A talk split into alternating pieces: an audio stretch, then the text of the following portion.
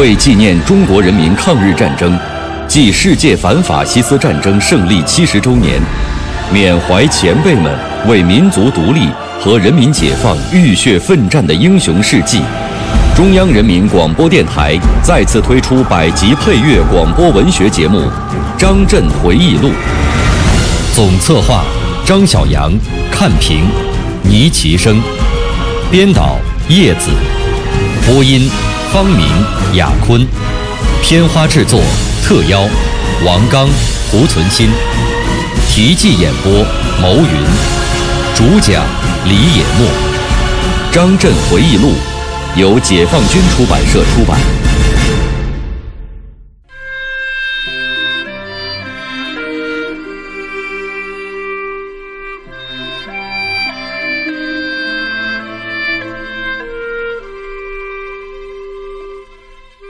水有源，树有根。故乡的山山水水，小镇的风土人情，大山的伟岸傲骨，湘水的源远流长，造就了湘东农民特有的性格。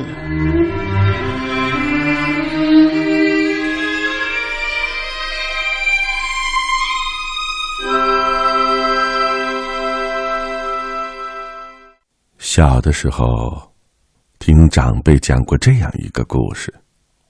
在古代，我们家乡有一位老人，在这位老人八十寿辰的时候啊，来了一个道士，送给他一只锦囊，并且嘱咐他说：“再过百年，待一位姓刘的高人来了之后，才可以解囊揭秘。”岁月匆匆啊。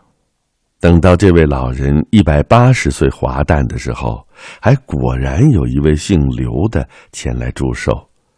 老人呢，就按照道士所嘱咐的，把这个锦囊解开观看。只见上面写着：“寿年三甲子，眼观九代人。若问宋中子，江西刘伯温。”老人看完了以后。抚着胡须，大笑而逝。来的这个人正是刘伯温，他呢是浙江青田人，当时在江西做官。刘伯温也感叹不已，披麻戴孝为老人送葬。长寿镇从此而得名。一九一四年十月五日。我就出生在湖南省平江县的长寿镇。就是在这儿，我度过了我自己的童年和少年。动荡的岁月，艰辛的生活，父母之疼爱，求学之不易，同窗之友情，都令人难以忘怀啊！故乡的山山水水。小镇的风土人情，大山的伟岸傲骨，湘水的源远流长，造就了我们湘东农民特有的性格。少小离家老大回呀，世纪之交，我已八十有六了。我不顾大家的劝阻和旅途劳顿，又一次来到这块生我养我的土地上。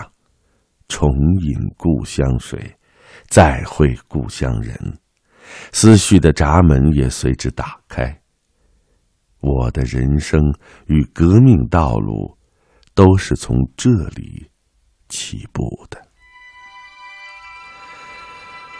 平江啊，是湖南省比较大的一个县，历史悠久。出至于秦，东汉的时候呢，定名汉昌。到了三国的时候，又改名吴昌；到了唐朝呢，又叫做昌江。等到了五代后唐庄宗年间，为了讳其祖父李国昌之名，又把这儿改成平江，至今已经将近一千一百年了。汨罗江自东向西泽及全境，昌江由北向南与之汇流。县境内密水上游二十里，河床平坦，水流无声。也有人讲平江因此而得名。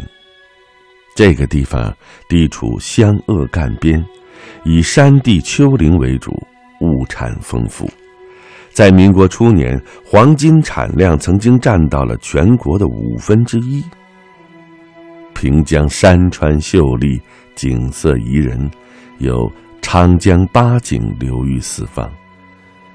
美丽的故乡，孕育着丰富多彩的文化，流传着许多耐人寻味的神奇故事。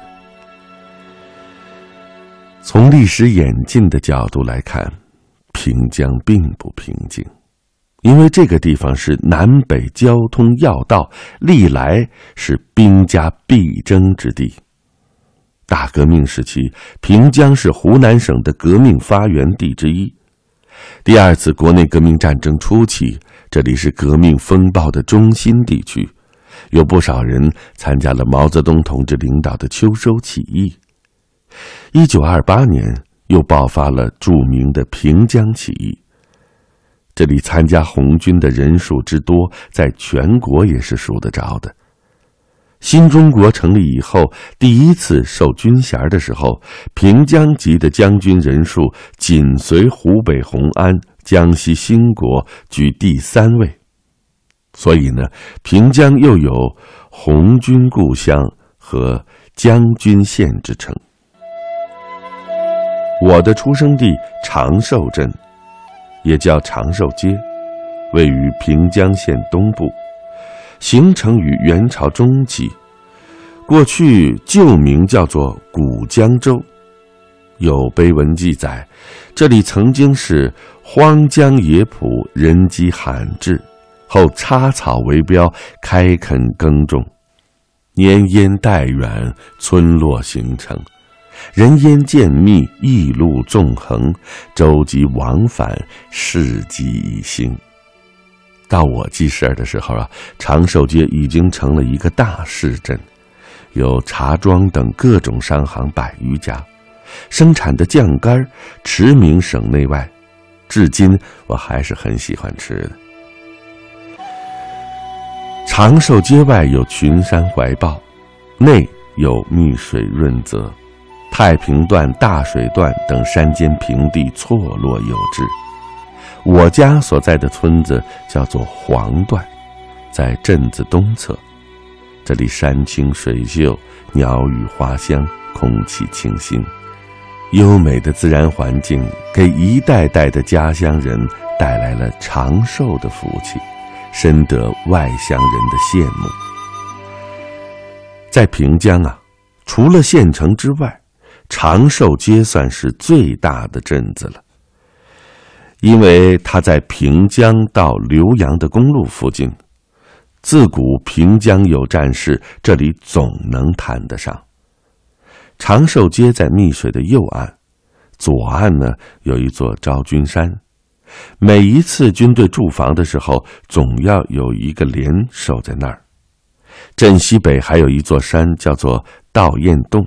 地势险要，这些地方经常成为战场，是打仗的时候双方争夺的要地。小的时候啊，我也常常跟小伙伴一起到那儿去玩打仗的游戏。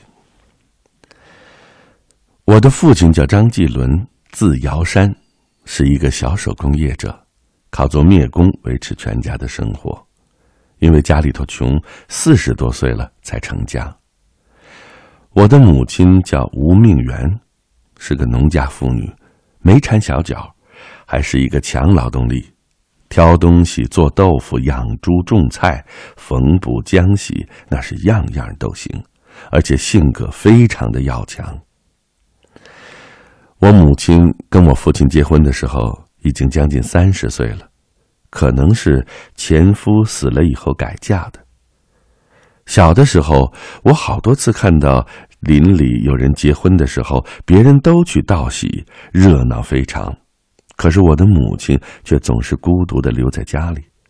当时我觉得很奇怪，后来我才知道，按照我们家乡的风俗啊，夫死改嫁的女人，亲朋邻里举办婚事的时候，当天是不能前往的，否则人家会认为不吉利。所以，即使我母亲想去给人家新婚夫妇道喜，也要等到第二天才行。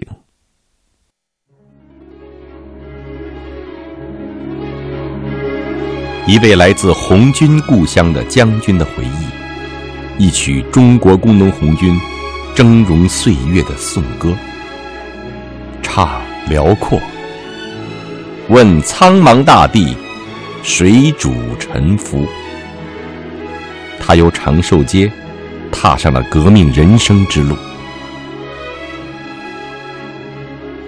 我是蒲存昕，我是王刚。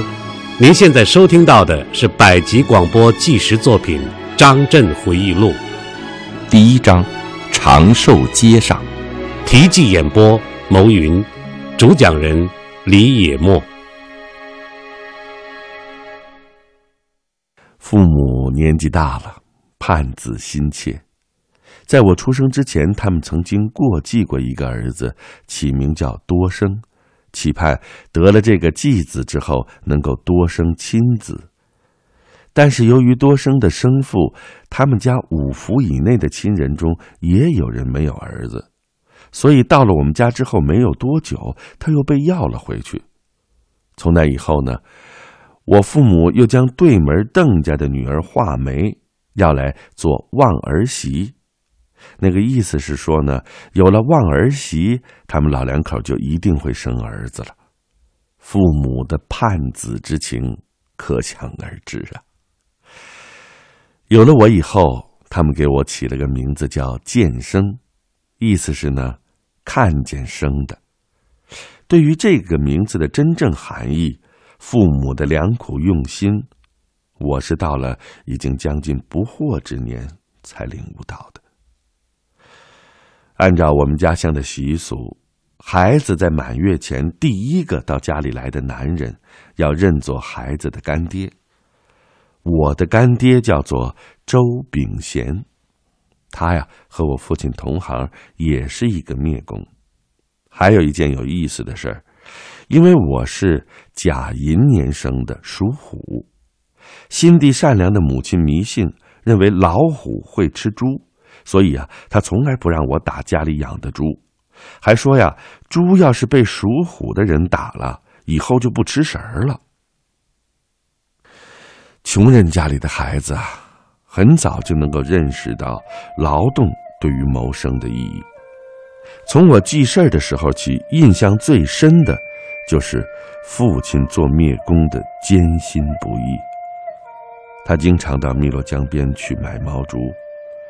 竹子由卖主从山里头运出来，编成排，顺流放到长寿镇汨罗江畔的老河沟。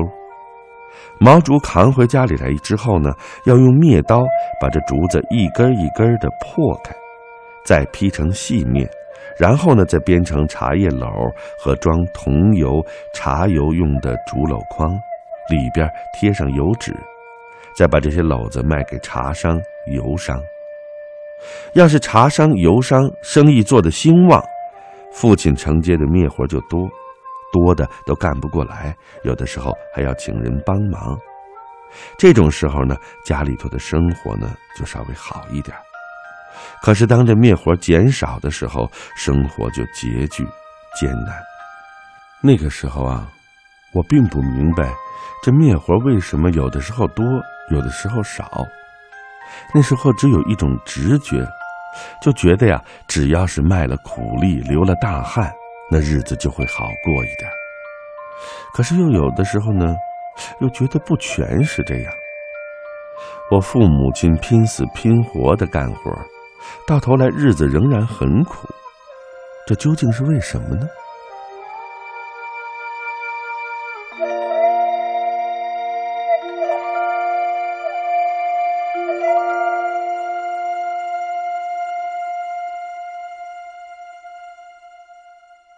随着年龄的增长，我对社会生活的感受和了解也逐步增多了。现在回过头去想一想，大体上，那是在第一次世界大战结束之前。由于西方列强忙于交战，无暇东顾，中国的民族工业得以发展。这个时候，大量的茶叶、桐油出口，我们长寿街茶行、油行的生意也比较兴隆，有不少江西人来到这里当领班每个茶行都有几十人甚至上百人在做茶。人们还编了一个顺口溜，叫做“长寿街长又长，拆了茅厕做茶行”。父亲承接的面活多了，就找农民、季节工一起干。最多的时候，曾经找过十几个人。母亲要照顾这么多的人吃饭，整天起早摸黑，忙个不停，操持家务十分辛苦。那时候我年纪虽小，也帮着家里干一些零活，削筷子、做灯笼，还贩过花生、卖过凉粉等等。第一次世界大战结束之后，整个形势变化，西方列强卷土重来，中国民族工业日益萎缩，长寿街上的茶行、油行纷纷倒闭，经济日趋衰落。父亲没有多少面活做，家境日渐困难。听父亲说呀，我祖父一辈是从广东梅县移民到这里来的，那是在清朝咸丰年间，天下大乱，太平天国揭竿而起，很快就波及了湖南，到处都是长毛造反。湘军的头领曾国藩。人们都叫他曾剃头。这个人曾经血腥镇压起义农民，山区一带很多的人都被杀了，造成地广人稀、田地荒芜的境况。我的祖辈呢，就在这里定居下来，被称为客家人。同祖父一道迁来的有十多人，全都是裁缝、篾工等手工业者。他们由于生活困苦。贫病交加，先后死去了，都没有留下后代。每到清明节，父亲就带着我去给这些人上坟。他为每座坟墓都立了石碑，上面刻着死者的姓名。由此，我意识到，父亲能够活下来，是何等的不易呀！同时，我也渐渐的懂得了应该怎样善待他人，特别是亲朋故旧。到了二零零零年十一月，我到梅县去瞻仰叶剑英元帅的故居时，曾经打听过这里的张氏族人，想问一个来龙去脉，但是人们的说法不一。后来我转念一想，中华民族本来就是一个大家庭，何必再去寻根问祖呢？我出生的那个年代啊，战乱频仍，几千年的封建帝制虽然已经推翻了，但是各地的军阀割据称雄。皖系傅良佐，他是段祺瑞的部下，还有直系孙传芳。豫军范仲秀、鄂军夏斗寅，还有呢湘军的汤湘宁，后来还有何健等部，这些军阀相继蹂躏平江，争城夺地，相互火并，烧杀抢掠，奸淫妇女，真是闹得民不聊生啊！再加上农田高度集中，有钱人家里的田地那是田连着田。穷人家里头几乎没有立锥之地。根据后来看到的历史资料记载，当时占整个农村人口百分之五的地主，拥有全县百分之六十到七十的土地，而占农村人口百分之六十的贫雇农所拥有的土地还不到百分之十。土豪劣绅横行乡里，鱼肉人民，百姓苦不堪言。阶级矛盾十分尖锐。此外，水旱灾害常有发生。有一年大旱，庄稼是颗粒无收，穷人只好吃观音土充饥。那是一种白颜色的粘土，炼铁的时候还有点用。吃了这个东西，解不住大便，憋死了很多人。有一年下大雨，山洪爆发，山里的麂子、鹿之类的动物无处藏身，有的还跑到了街上。可是农作物全都被水冲光了，贫苦农民不得不背井离乡，四处逃荒。兵灾、天灾，再加上当地的剥削者，使得老百姓处于水深火热之中，平江的人民不平安呐。家里头的生活也是一年不如一年。我这个灭工的独生子是在苦水里长大的。自然痛恨剥削者，同情穷苦人，常常为此而抱不平。这种朴素的感情，在我幼小的心灵中与日俱增。小的时候啊，父亲十分疼我，母亲对我更是溺爱有加。到我四岁的时候，母亲还经常向那些奶水多的小媳妇儿要些奶来给我喝。我们家门前有一口池塘，邻居养了鱼，母亲生怕我到池塘边去玩水，不小心掉下去淹死。刚刚满五岁就送我去上私塾，那位老先生教着十几个孩子，嫌我年纪太小不肯收。